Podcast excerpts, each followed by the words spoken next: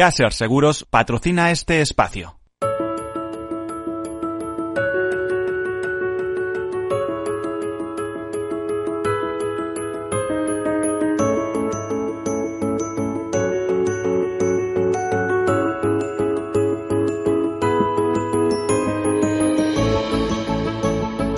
Tercer sector, un espacio para la economía social. Un programa dirigido por Miguel Benito.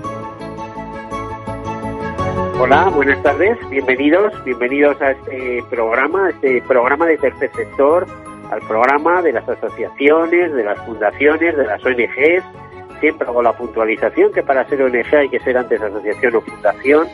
Un programa dedicado al tercer sector que no quiere decir que hable del sector primario en el sentido clásico, sino que ya es un término muy muy trillado, ¿eh? con más de 30 años de, de andadura, eh, que se refiere a empresas que no son públicas, son privadas, que tienen beneficios, pero que todos los beneficios se reinvierten en el fin fundacional para que fueron constituidas y que normalmente coincide de, eh, con algo de interés eh, de, de, gran o de menor interés, pero eh, de interés social.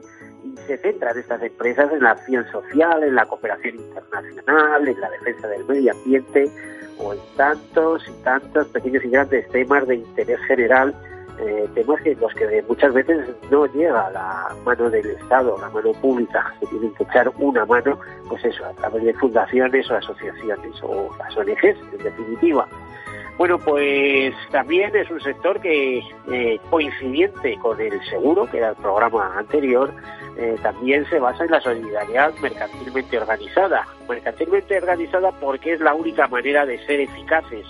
Eh, a partir de ahí, lo dicho, no tienen beneficios, los beneficios tienen reservas, pero no beneficios, esos beneficios se reinvierten en, el fin fundacional para que fueron constituidas, que es ayudarnos a construir entre todos un mundo mejor. Ahora mismo, como vemos, el mundo, más de un tercio de la población mundial se encuentra en una emergencia planetaria por el COVID-19, por el coronavirus eh, conocido, pero también eh, tenemos que atender a, nuestras especificidades. Y en el caso concreto nuestro estamos en Semana Santa, eh, estamos, eh, pues como les diría, pendientes de una tradición, esa tradición en muchos sitios pasaba por las grandes escapadas de Semana Santa esta vez van a tener que ser escapadas virtuales, eh, van, a, van a convertirse en tiempo para la reflexión, para interiorizar o para acordarnos también de que eh, hay personas afectadas y, el COVID está también afectando, está también en, Tierra Santa, en otros lugares, ¿no?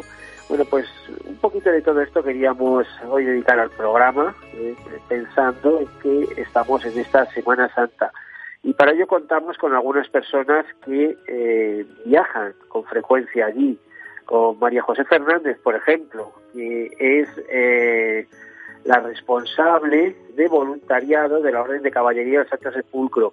Eh, María José Fernández, te tenemos al teléfono. Buenos días, Miguel. Buenos y confinados. Buenos días, días. lo primero. Buenos, buenos, días o buenas tardes, ya como quieras. Eh, muchas gracias por acompañarnos. ¿Cómo ves la situación? Tú, eh, vamos a ver, primera pregunta, ¿cuándo ha sido la última vez que has pasado por Tierra Santa? ¿Tú que bueno, frecuentemente? Sí, yo estuve allí eh, en enero. En el mes de enero estuve eh, unos días en Palestina y en, y en Israel también estuve.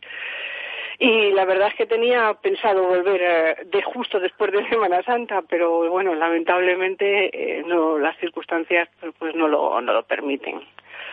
Eh, María José, en aquel momento no había nada de, de la pandemia que estamos sufriendo no, ahora, ¿no? No, en enero ni nos podíamos imaginar. Es más, fíjate que yo estuve allí a partir de los días, el día 7, que era cuando los ortodoxos celebraban la Navidad en Belén. Tuve la oportunidad de este año celebrar dos Navidades, una aquí en, en España con mi familia y luego eh, conecté con la, la, siguiente Navidad, la ortodoxa, en, en la propia ciudad, en la Basílica de la Natividad, en Belén, sí. Bueno, y, eh, y, bueno no, no, no, había ni rastro eh, de ¿Cómo puede estar ahora mismo la situación sabiendo que normalmente ya cuando vais allí vais a hacer voluntariado está la situación difícil, eh, que normalmente vais a colegios, vais a, a centros asistenciales, a, a, a, ayudar a la población pues ahora debe estar ya... bueno, vamos, vamos a ver. Palestina, paradójicamente, eh, fue uno de los pioneros en establecer un sistema brutal de aislamiento porque el primer caso que se detecta fue el 6 de marzo en un hotel de Belén en un grupo de, peregrinos griegos. Y Abu Nabas, eh, parece mentira que la autoridad palestina, que parece nos da la impresión a veces de que descuidan un poco el tema de seguridades y de eh, ordenó el, inmediato confinamiento, sacaron en cuestión de 72 horas a todos los peregrinos y a todos los turistas que había en la, zona de, en la, vamos, en Belén, eh, se estableció el confinamiento, cierre de los colegios, cierre de todas las, las instituciones, cierre de todas las basílicas, las, los santuarios, el campo de los pastores, que luego nos lo contará si conectáis con eh, Fray Manolo, eh, también en la, la Basílica de la Natividad, eh, cierre de todos los comercios y ese es un, eso es algo dramático en Palestina.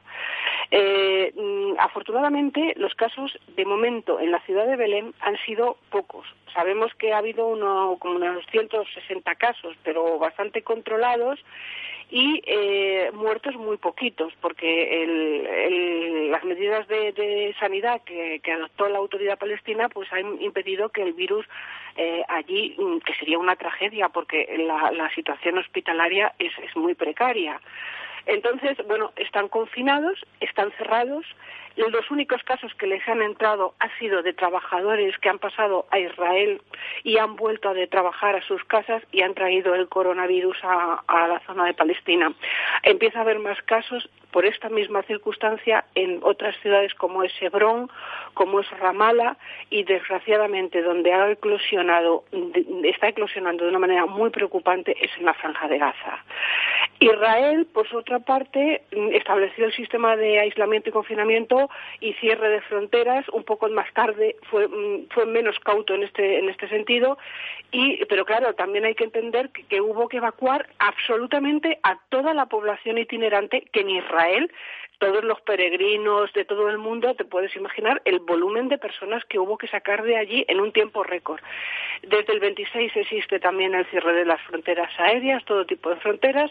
Hay más casos de coronavirus, está, pero también en la sanidad es más potente y es más fuerte que en Palestina. El problema de Palestina es que los palestinos viven de las peregrinaciones en un 80% y los salarios son de venta de artículos de religiosos, de mantenimiento de santuarios, profesores de colegios eh, de Tierra Santa, mm, o sea, que en definitiva eh, cortar, sobre todo en Palestina, el grifo de la economía en movimiento es condenarlos a, una precariedad absoluta. Sí, es pues, dramática, eh, más, más, más luego hemos visto estos, últimos días imágenes en televisión eh, viendo pues eh, la ciudad vieja de Jerusalén, por ejemplo, absolutamente vacía, que es algo atípico, ¿no? Y menos en estas fechas. Bueno, te puedo contar que yo lloré, lo siento, porque cuando cerraron el Santo Sepulcro, el Santo Sepulcro solo se había cerrado, la última vez que el Santo Sepulcro se cerró, Estaba en obras, por cierto, ahora en 1346, por, por motivo de la peste negra y se ha repetido esa misma imagen eh, mm, bueno también cuando la, gripe la gripe española también hubo un cierre en, en 1917 eh, pero no fue tan digamos no fue tan radical como se ha producido en, eh, esta vez no dentro han quedado las comunidades de los latinos los ortodoxos y, y los, eh, los armenios y bueno, allí están encerrados en el convento sin poder salir, sin tener ningún contacto con el exterior, se les lleva comida a través de una trampilla y allí están todos los, los frailes y los, los eh, priestes de, de, de, los, de, las diferentes comunidades pues encerrados a cal y canto dentro del Santo Sepulcro. Y igual pasa en todos los otros santuarios, eh, en Getsemaní, Betfagé, el Campo de los Pastores, la Natividad, en fin, eh, todos los santuarios y todas las, iglesias han cerrado, todas las, religiones, por supuesto, todas las, las facciones del cristianismo han cerrado, las mezquitas están cerradas, la explanada de las mezquitas está cerrada a cualquier tipo de tráfico, eh, por supuesto las sinagogas israelíes también están absolutamente todas las sinagogas cerradas, y bueno, es la situación un poco, eh, pues como en el resto del mundo. Lo que ocurre es que, bueno, Tierra Santa ya sabemos que, que vive fundamentalmente de, del peregrinaje, aunque Israel tiene mayor potencia, por supuesto, incomparable con, con relación a otros a, Palestina o a Jordania pero pero sí el daño el daño que va a causar el coronavirus es la destrucción de muchísimas familias a, nivel económico más que a nivel sanitario puesto que se han adoptado medidas de control de manera muy muy muy a tiempo no bueno, María José, al final lo que tenemos aquí un poquito, lo que pasa que allí quizá más exacerbado porque la situación de muchos palestinos, muchos incluso no sé qué nacionalidad tiene, porque unos serán israelitas palestinos y otros no la tendrán reconocida. No, sí, se, pueden ser árabes eh, israelíes, pueden ser árabes palestinos, sí, efectivamente, mm, y pueden ser israelitas. Y muchos de esos árabes, además, de religión cristiana, ¿no? Sí, claro. Católicos o, o católicos, ortodoxos, armenios, etíopes, coptos, en definitiva, una pluralidad de, de, de, ideas, de creencias, de, de fe, de religiones. Esto, no, esto decía el administrador apostólico que lo, esto nos demostraba que, ante Dios no había ni, ni, raza, ni religión, ni credo, que cuando teníamos que hermanarnos, nos tenemos que hermanar en, la unión de, la humanidad y, que hay pasar por encima de, toda la circunstancia, mm, digamos, de tú eres de un lado, yo soy del otro, tú de un pensamiento, yo del otro, ¿no? Bueno, eh, es una tierra muy curiosa que deslumbra, pero además si te pones a reflexionar, es donde nacen tres grandes religiones, religiones que creen en un solo Dios, eso sí, cada uno en el suyo, eh, religiones en las tres que también están basadas en el libro, ¿no? Y, y donde de alguna manera pues el, principio y el fin eh, empiezan allí, ¿no? Desde la ascensión de, de Jesucristo a los cielos hasta hasta eh, la salida, si no mal lo recuerdo, de la esplanada de las mezquitas de Mahoma en un caballo dado, eso es lo que cuenta la leyenda, ¿no? En, el, en el burrito Baruch que subió hacia, hacia los cielos desde la, la, la piedra de la roca, la piedra fundacional que llaman. Sí, no, indudablemente esto es un tema que, que les va, o sea, ahí se rompen todas las disensiones. Eh, evidentemente no todos lo viven de la misma manera, pero sí están viviendo todos en la misma circunstancia. Eh, Palestina es un pueblo que está acostumbrado al castigo y esto no es que sea un castigo, pero me, puedo, me puedes entender si te digo que viven al límite muchas veces con muchísimas restricciones a todos los niveles desde el punto de vista de libertad, viven en un confinamiento. Cerrar Belén es muy fácil, es una ciudad eh, que está cercada por un muro de ocho metros del muro de la vergüenza y simplemente consiste en cerrar dos puertas. Allí se quedan más de dos millones de personas aisladas. Pero, pero indudablemente el tema es el, suministro de, de material sanitario, eh, la Orden de Malta ha hecho un llamamiento porque el Hospital de la Sagrada Familia de Holy Family Hospital en Belén eh, ha detectado primeros casos incluso en bebés prematuros. Entonces están, están verdaderamente eh, agobiados. Pidieron ayuda a la autoridad palestina y les mandaron, sí, camiones de, ayuda internacional, pero no tienen material sanitario para hacer frente a una eclosión del coronavirus y, tienen el, pánico de pensar que si eso se produce en una ciudad como Belén o como se está produciendo en la ciudad de Hebrón también o en, o Ramallah, que la, la población estaría muy, muy afectada. Pero lo que sí es cierto es que han entendido lo de quédate en casa y allí claro, ves, ves Jerusalén. Bueno, de alguna manera ya estaban acostumbrados, porque tampoco tienen muchos sitios donde ir, ¿no? Bueno, la, la población, tú sabes que los árabes son viven mucho en la calle, los souk, los mercados, todo eso es una es, la vida, la digamos la savia de las ciudades en, Palestina y en Israel, pero sí han entendido lo de quédate en casa. Eh, ayer escuchaba a una española, una madrileña además, que, que está casada con un palestino eh, de una de una ONG y decía que, que sí, que se estaba cumpliendo a rajatabla el confinamiento y que eso era lo que les estaba salvando por el momento. También recibí noticias de... ¿Y qué, qué nos estamos perdiendo desde el punto de vista religioso de Semana Santa? de celebraciones, etcétera, que se vayan a aplazar o que no se vayan a realizar, o a lo mejor se realizan sin público, que es que puede haber un poquito de todo, ¿no? Bueno, vamos a ver, en, en Jerusalén y en Tierra Santa rige lo que se llama el status quo. El status quo es el dejar las cosas siempre como están, es decir, que los cultos eh, estén o no estén afectados por cualquier circunstancia se siguen realizando. Lo que pasa es que lo realizan solamente los, los sacerdotes, lo realizan solamente a, todo a puerta cerrada. Ya te digo que las iglesias y todo está, todos los santuarios están cerrados. Lo que pasa es que cada comunidad en cada santuario, y cuando digo comunidad hablo de dos, tres frailes como mucho, ellos a rajatabla siguen todo el proceso de, de oficios y de celebraciones de Semana Santa, pero no, no hay fieles, evidentemente, y, además cada comunidad tiene sus tiempos, sus horarios, eh, y, lo bueno es que mm, podemos en algunos casos acceder a las celebraciones por vía de Internet por el Christian Media Center, que está emitiendo, por ejemplo, emitió la semana pasada el Rosario desde la Basílica de Nazaret, el Rosario de San José, incluso algunos oficios desde se, han emitido también desde eh, mm, desde Belén y se han emitido también desde el Santo Sepulcro algún tipo de ceremonias a puerta cerrada, evidentemente. Y hace un momentito te preguntaba María José, ¿no ha estado en obras la Basílica del Santo Sepulcro? Bueno, ya han pasado ya han pasado como dos años largos desde que se abrió la, el, el, Santo Sepulcro para resolver un problema de humedades y porque la edícula o la anástasis, como se conoce, eh, mm, tenía problemas de descomposición de, de, la piedra y se hizo con un, con un proyecto de la Universidad de Atenas una revisión profunda de todo lo que era el estado de la edícula y todo lo que era el sepulcro en sí. Estuvo abierta me parece que fueron eh, 48 horas lo que era el, el, sepulcro, ¿no? La piedra del sepulcro. Se comprobó que, las basílica la custodian eh, la Iglesia Ortodoxa. O...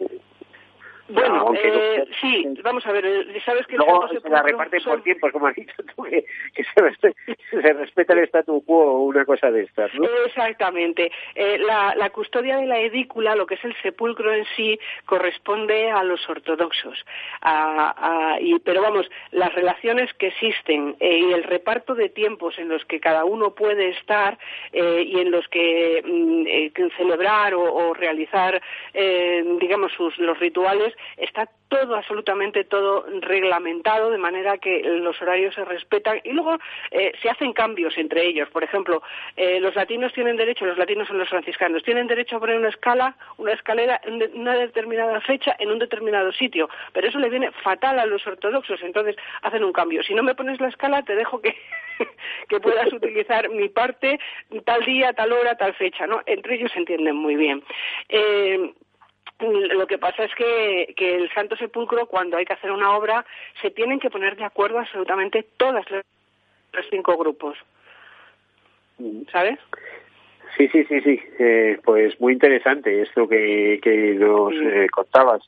Eh, vamos a intentar a lo largo de, este programa contactar con Fray Manuel Domínguez, que creo que estamos teniendo algunas dificultades es un, monje franciscano que está además eh, destinado desde hace 20 o 30 años Sí, en la es un clásico de, Tierra Santa, Fray, Manuel Domínguez Lamas, y hombre, claro, ¿estáis teniendo problemas para contactar con él? Sí, estamos teniendo problemas, desgraciadamente. Mira que, que me da pena porque este, este, hombre sí que es un protagonista. Es la segunda, es la segunda vez que lo dejáis colgar. porque en, en Navidades también íbamos a hablar con él y, y no fue posible. Eh, nos vas a tener que dar luego el número de teléfono de la orden, ¿eh? de donde está, que sé que vino a Madrid para algunas cosas y le tenemos por aquí, pero vamos, que no me atiende al móvil, ¿eh? Este hombre la tecnología no no debe ser su fuerte en este caso. Pues, bueno, pues, María José, pero seguimos hablando contigo, no te queremos perder a lo largo de todo el programa. Es eh, muy interesante las cosas que nos estás contando. Eh, eh, normalmente, por ejemplo, eh, Jueves Santo, Viernes Santo, eh, Domingo de Resurrección, etcétera, habrá actos eh, en cada uno de estos días, ¿no? Y además hay distintas basílicas. pues mismo. Sí, perdón, Miguel. Que te decía que Jueves Santo, Viernes Santo, eh, Domingo de Resurrección, que habrá actos y actos en las distintas basílicas, por ejemplo, de Jerusalén y de distintos eh, sitios de Tierra Santa, ¿no? Miguel, ¿quieres que te repita o puedo darte el teléfono de Fray, de Fray Manuel que está esperando la llamada? Sí, sí lo, lo, vamos a hacer, pero lo vamos a hacer en la pausa, que en un par de minutos vamos a tener una, muy bien, una muy breve pausa. Eh, sí, el, nuestros oyentes que a veces Santo, ocurren estas cosas, ¿eh? El, el, pasa, es el hecho el de... diferido puede ocurrir, claro. Eh, pero es muy interesante que os hable Fray Manuel porque os puede contar cosas estupendas que quizá interesen mucho a, a, a, la audiencia. En la pausa te doy el teléfono. Eh, el Jueves Santo, el, el, miércoles Santo, se celebra en el Santo Sepulcro una ceremonia que es verdaderamente eh, una maravilla. Se llama el oficio de tinieblas. Con cánticos gregorianos, con una serie de lecturas en latín, por supuesto, de la pasión, etcétera, se reproduce toda la pasión y en cada, digamos, en cada fase se va apagando una vela de un calendario que tiene, de un candelabro que tiene 13 velas.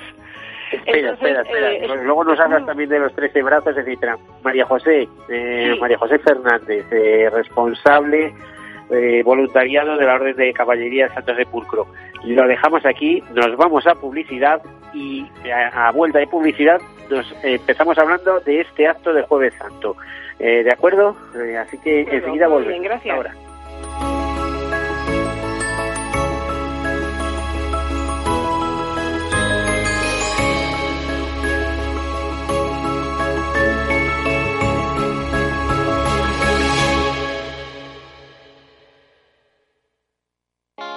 ¿Está tu bufete bien posicionado en Google? El 77% de usuarios buscan los servicios que necesitan Internet. Si no te encuentran a ti, encontrarán a tu competencia. En comunicación jurídica llevamos 20 años ayudando a dar visibilidad a empresas del sector legal. Web corporativa, estrategias publicitarias, marketing en redes sociales. Infórmate en comunicacionjurídica.com o en el mail info arroba comunicacionjurídica.com. Comunicación Jurídica. Hacemos visible tu despacho.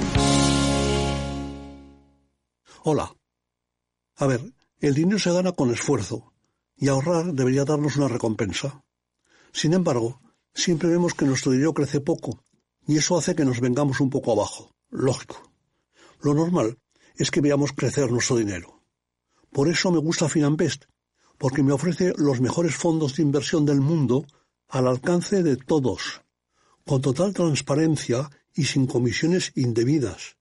Y con eso, la rentabilidad de mi dinero será mayor, o sea, lo normal. Entra en finanbest.com y descubre que lo normal es extraordinario. Lo normal es Finanbest. Tercer sector, un espacio para la economía social. Un programa dirigido por Miguel Benito.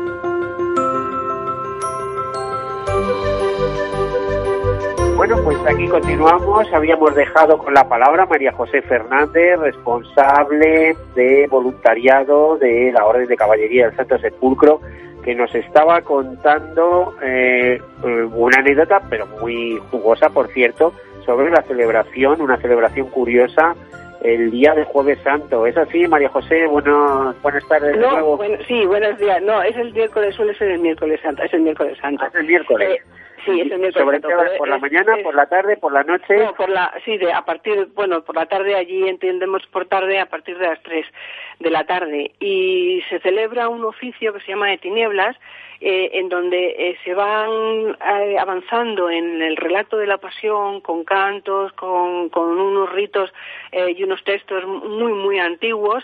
Hay que pensar que el, oficio de tinieblas lo- se, se abandonó por la Iglesia Católica en el Concilio Vaticano II por, lo, por obsolescencia. Sin embargo, en Jerusalén, si se dejaba de hacer, se perdía el status quo, con lo cual hubo que seguir haciéndolo y, es, la verdad es que es una ceremonia mm, impresionante.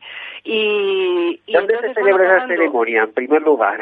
pues es el relato de la pasión cantada y entonada al mismo tiempo que se va, eh, que se va narrando eh, detalladamente el, el, lugar físico, lugar físico. El, el, es, en la basílica, se celebra en, diferentes puntos de la basílica, pero básicamente es delante de la puerta del sepulcro, delante de la, de la, de la pequeña sí, o sea, que es la, en la basílica del Santo Sepulcro, ¿no? Exacto, sí. Entonces, vale, vale. Eh, sí, que tiene un, un, pequeño, aunque está muy encajonada, yo, fui en los años 80 por allí y claro, desde entonces ha llovido mucho, pero vamos, está ahí bastante encajonada la entrada. Sí, sí, hay una y entonces se van apagando, a medida que va avanzando la pasión, se van apagando las velas, hasta que solamente queda una vela. Esa vela se introduce en el Santo Sepulcro y allí se termina el oficio de, de, de, mm, de tinieblas con el relato de, de, la, de la muerte de Cristo en cruz. Y en ese momento se apaga la vela. Quiere, quiere simbolizar, es un simbolismo de que el mundo ha quedado en tinieblas. Entonces, esa, esa vela permanecerá apagada hasta la Pascua de Resurrección, cuando ya se encienda el cirio pascual. Pero en el momento en que se produce eh, la, conclusión del, oficio de tinieblas, eh, es una, una sensación mm, indescriptible en el sentido de que es como que el mundo se queda recogido en su en su dolor en su en, la conmemoración de, de, la muerte de, Cristo. Y, y entonces es un, como una especie de, de, rito ancestral casi pero pero verdaderamente simbólico y con lleno de significado sí. Y entrañable con los ojos, algo que con los ojos del poco del poco creyente eh, mm, es una ceremonia que verdaderamente impresiona Vamos a ver si es de la misma opinión Fray Manuel Domínguez Lama, que ahora sí que nos acompaña, que es eh, que es un fraile franciscano de, de, los santos lugares, un custodio de, la, de los santos lugares. Eh, don Fray Manuel, eh, ¿cómo está? Buenas tardes. ¿Qué? Buenas tardes. Pues muy bien, escuchando y asintiendo, porque hoy, el mañana miércoles santo, en Jerusalén en otras circunstancias hubiera sido un día muy especial. Por la mañana en Getsemaní, en la Basílica, se celebra la misa, se canta la pasión del Señor. También se hace en el Santo Sepulcro a la misma hora, a las 8 de la mañana. Y solamente añadir a lo que ha dicho María José, que el miércoles santo mañana a las 10 se expone para, solemnemente para la veneración de los fieles el resto de la, de la columna de la flagelación que se encuentra en la capilla del Santísimo Sacramento, en el Santo Sepulcro, que es la parte católica y donde estamos los franciscanos pues desde el siglo XIII. Bueno, la, orden franciscana es, la custodia de todos esos santos lugares. Es algo que siempre me ha asombrado mucho, pero creo que por otro lado no hay mejor orden, ¿no? Al fin y al cabo, eh, San Francisco pues pues viajó a, si mal no recuerdo, creo que fue Egipto, ¿no? A, ya, con los ya, ya, sabe que la razón histórica es el encuentro del sultán con San Francisco y el sultán le autoriza a que solamente sean los franciscanos los que puedan vivir en Tierra Santa y quedarse en un primer momento en determinados lugares, como fueron el Santo Sepulcro y Belén y posteriormente el Cenáculo. Por ejemplo, ¿qué le llevó a usted a estar tantos años? Porque a mí me han hablado hasta de 30 años que llevan aquella zona. Eh, estar en, como, en, la custodia de los santos lugares. ¿Qué, ¿Es algo vocacional o, le, o disciplinariamente le, envió allí la, la congregación? no, no, no. En la orden nuestra nadie puede obligarte a salir de tu país, de tu provincia. Entonces, Tierra Santa es tú tienes que solicitar a, tu superior provincial, en nuestro caso le llamamos ministro provincial, tienes que solicitarle el, tu deseo de ir a la custodia de Tierra Santa, que es, como nosotros le llamamos en nuestras leyes internas, la perla de las misiones. Entonces, la custodia desde el principio ha sido una entidad internacional. La bula Gratias Agimus del 1352, recoge que son frailes de toda la orden, de todo el mundo, los que van a la custodia. Actualmente eso se mantiene, somos casi 400 frailes de, 43 nacionalidades. Entonces, tienes que sentir dentro de ti como una, una especie de llamada a irte a la tierra donde Dios habló a través de los profetas y donde Jesús se hizo hombre y donde predicó y murió y resucitó. Si no sientes esa llamada especial, eh, te resultará muy difícil vivir allí porque allí la vida no es fácil. Sobre todo bueno, es una tierra maravillosa. Lo que pasa es que hay mucho conflicto, pero eh, vamos, a, usted que es español, ¿no le ha recordado, no sé si es que aquella es también una tierra mediterránea o qué, pero yo no sé, yo como español me he instalado, he estado allí, por ejemplo, bueno, lo he hecho con calidad de turista, y me he sentido identificado, es como si estuviera viendo, no sé, las ruinas de Asturias o no sé, cualquier cosa, ¿no? Me parecía eh, que no que no había viajado y sin embargo es un gran viaje en el tiempo y en, y en, y en todo no la, la cantidad de bueno hay, hay algunos países Tierra Santa nos recordaría más al norte de España y en alguna medida el sur que ya es el desierto de Judea alguna parte de Almería pero el, el, el, hecho de, de ser un lugar tan pluridimensional y tan pluricultural enriquece mucho porque te cuentas a gente muy emocionante. Por ejemplo pisar Jericó la ciudad más antigua del mundo cuando se habla no y saber que está por debajo del nivel del mar que si un día se hicieran allí eh, un canal eh, que se, inundaría traerían las aguas del Mediterráneo ¿no? exactamente. En Jericó estaríamos ya a, a, 400 y pico por metros por debajo del, del nivel eh, del mar no y sí, es, es algo que, que atrae porque son nombres, circunstancias, situaciones que uno solo le escucha cuando se proclama el Evangelio o cuando se lee cualquier libro o cuando se habla o lo ves en las noticias, te aparece Jericó, Jerusalén y son nombres de ciudades que están asociadas a, a nuestra liturgia, ¿no? Entonces, cuando estás allí y ves la realidad, cuando estás, por ejemplo, donde yo vivo, muy cerquita de Belén, en Betsaur, o estás en Belén y estás contemplando con tus propios ojos y palpando con tus propias manos el lugar del nacimiento del Señor, el lugar del anuncio a los pastores, lo vives de otra manera porque tú estás siendo testigo ocular de unos acontecimientos que pasaron hace mucho tiempo, pero que están vivos en el santuario. No, y le iba a decir, lo vives con la fe, porque si no, no te lo crees. O sea, es decir, cuando ves el cine de, eh, de Nazaret, eh, que es una es una iglesia que yo sepa, que también con, con llena de candelabros ortodoxos, etcétera y tal, y pero bueno, ¿cómo pudo ser aquí, no?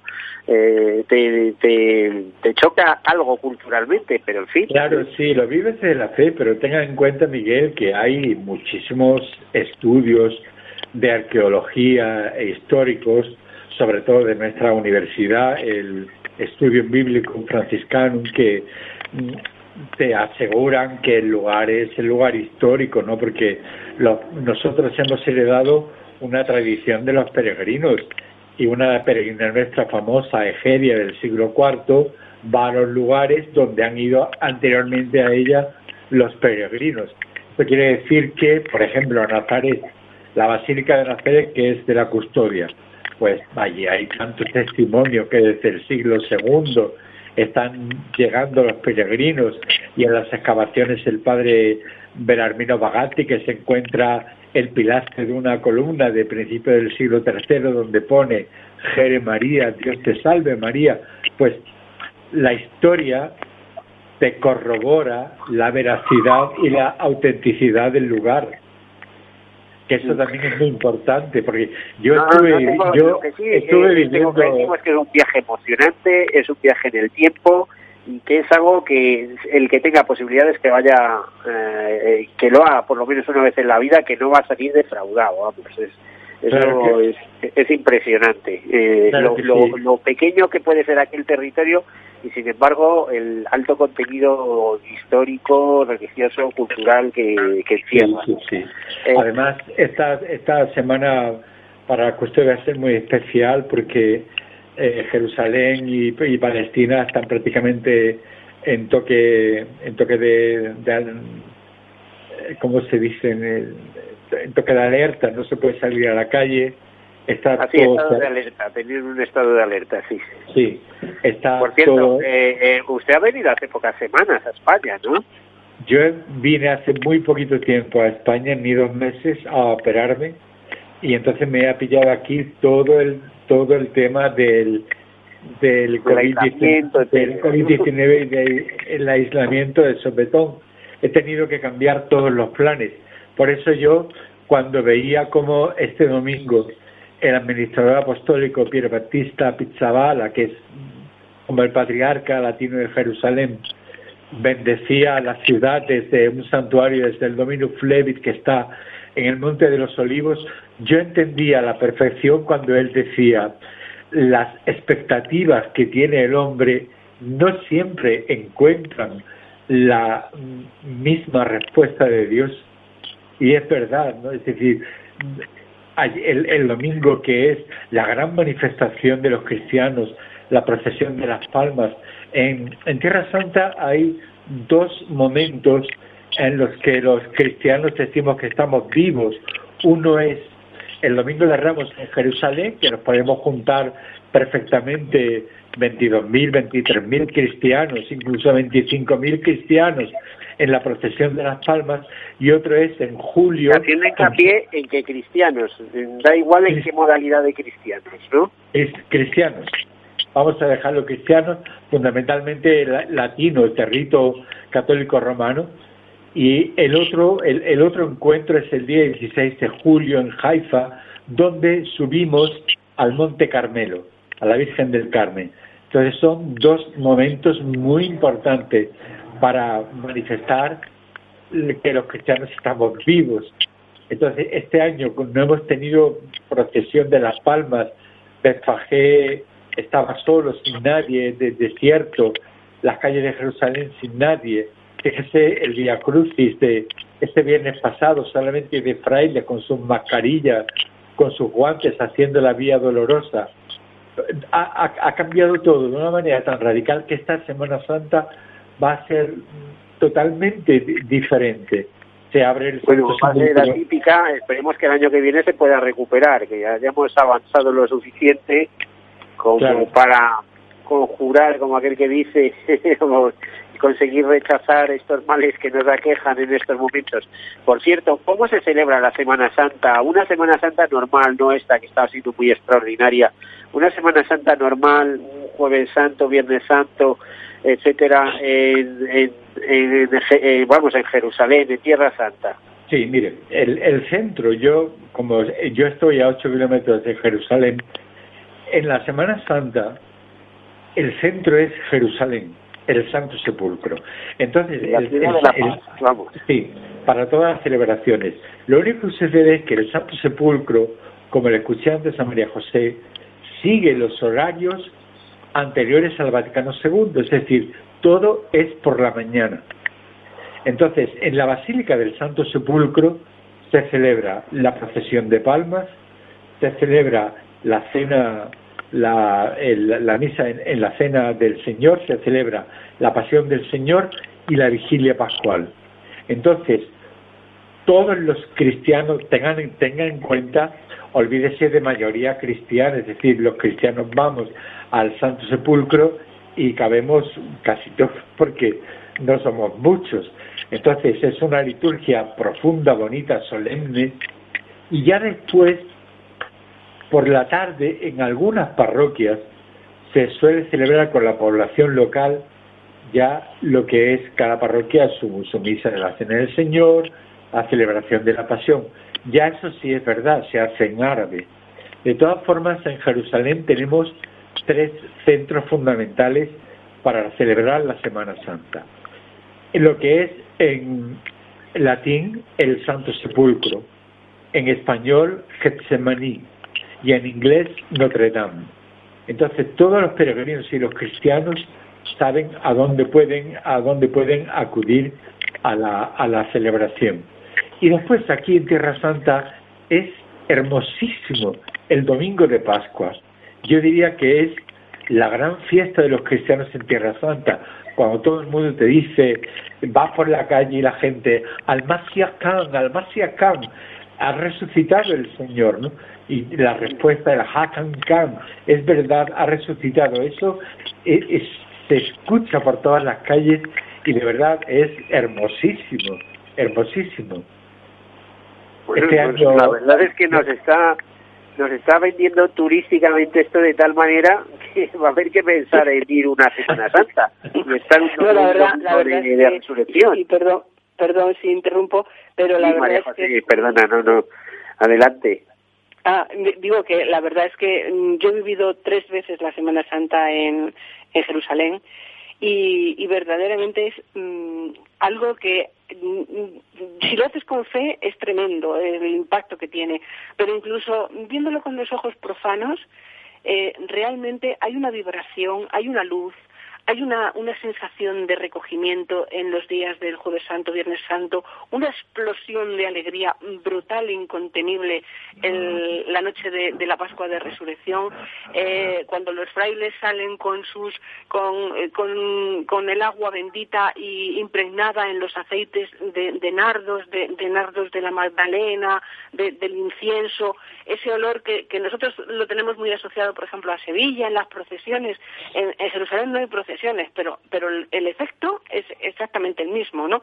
Es una alegría desbordada que se vive, que se siente, que se comparte, eh, y luego los dulces, bueno, tradiciones como pueden ser muy, muy parecidas a las nuestras, pero, pero que los cristianos allí y son y, hablo de ortodoxos de, de, todos los cristianos en general mm, viven la, la, Semana Santa de una forma pues como mm, la vivíamos aquí hace 50 años con, con mucho cariño ¿eh? Mm. no no tenemos no, no tienen ese, aspecto laico que, que preside nuestras nuestras sociedades actuales eh, y allí realmente se vive el sentido de la, de la Semana Santa, incluso si lo miras, insisto, con los ojos profanos, ¿no? Pero ves a los, ves a los niños que, que la viven, ves la gente con las familias, cómo se reúnen. Eh, eso que nosotros teníamos hace 50, 60 años, pues, pues allí sigue, sigue estando y se ve y verdaderamente es, es, muy bonito verlo, sí. María José o Fray Manuel, desde el punto de vista social, ¿cómo está allí la, la situación. Es decir, antes hablábamos de que los, eh, muchos palestinos eran población muy vulnerable. y además, todo esto les va a tocar mucho en el que hayan tenido que cerrar sus negocios eh, porque sabemos que vivían muchos para por y para el turismo eh, con sus pequeños puestos o con sus grandes eh, eh, supermercados, íbamos a decir, ¿no? Donde puedes comprar todo tipo de recuerdos. Normalmente de familias cristianas que se dedican a la artesanía, a todo tipo de artesanía, desde el nácar, la madera, eh, la piedra, eh, la tela. ¿verdad? mucho, mucha madera de olivo, mucho trabajo de olivo, claro. ahora mismo, sí, ahora mismo la situación en la parte mía, por ejemplo, que yo vivo en territorio palestino, es dramático porque es que allí los cristianos su forma de vida es son los peregrinos y, el turismo, turismo religioso y turismo a secas, ¿no? Entonces, imagínense en Belén que están todos los hoteles cerrados, que en Betsaur están todas las tiendas cerradas, todos los hoteles cerrados, todos los restaurantes cerrados. Eso significa que no hay trabajo. Además, añada a esto que muchísima población de Belén, bueno, Belén, Betsaur, toda Bechala, Benjanina, toda es una gran parte de la población trabaja para los judíos en Israel y que no pueden pasar. Eso significa que no tienen posibilidad de, llevar de llevar comida a sus casas porque no hay no hay movimiento económico ninguno. Yo siempre recuerdo. Bueno, ahí estoy convencido que los frailes y los voluntarios, en este caso de la Orden de Caballería Santo Sepulcro, echarán una mano en lo que puedan. Las personas mayores. Ahí estamos, ya a ver si levantan, a ver si levantan la, los confinamientos, por supuesto. Eh, vamos a ver, Tierra Santa volverá a, a participar con, ¿verdad? con con alegría y con fuerza en cuanto esto pase, evidentemente. Además, eh, gracias a Dios, eh, la llamada a Tierra Santa, eh, no solamente en, las, en, de Europa y, o, de, América, Latinoamérica, sino hay una gran eclosión de peregrinos que vienen de Asia y que, y que desean mm, visitar Tierra Santa. Volverá a correr la, la, sangre y la vida por las, por las calles de, las ciudades de, Palestina y de Israel y volveremos, pero mm, se pasará muy mal. También lo vamos a pasar mal aquí. Entonces, mm, lo importante es que seamos conscientes de que eh, hay niveles, nosotros tendremos una capacidad de recuperación más o menos difícil, pero, pero podemos salir adelante, ellos lo tendrán más complicado, pero un poco, como te decía, el pueblo palestino es un pueblo muy duro, porque vive en unas condiciones. Saldrá adelante, María José. Tenemos que dejarlo, nos quedamos sin tiempo. María José Fernández, un placer, eh, responsable de voluntariado de la Orden de Caballería Santa Sepulcro. Muchas gracias por acompañarnos. Y también Fray Manuel Domingo Lama, cuídese, recupérese del todo. Sí. contando cosas desde, desde allí, desde Israel. Muchísimas gracias por acompañarnos. Hasta aquí hemos llegado hoy en este programa, en este martes especial. Eh, solo nos queda despedirnos y desearles una feliz semana. Y sobre todo, cuídense, cuídense mucho. Hasta luego.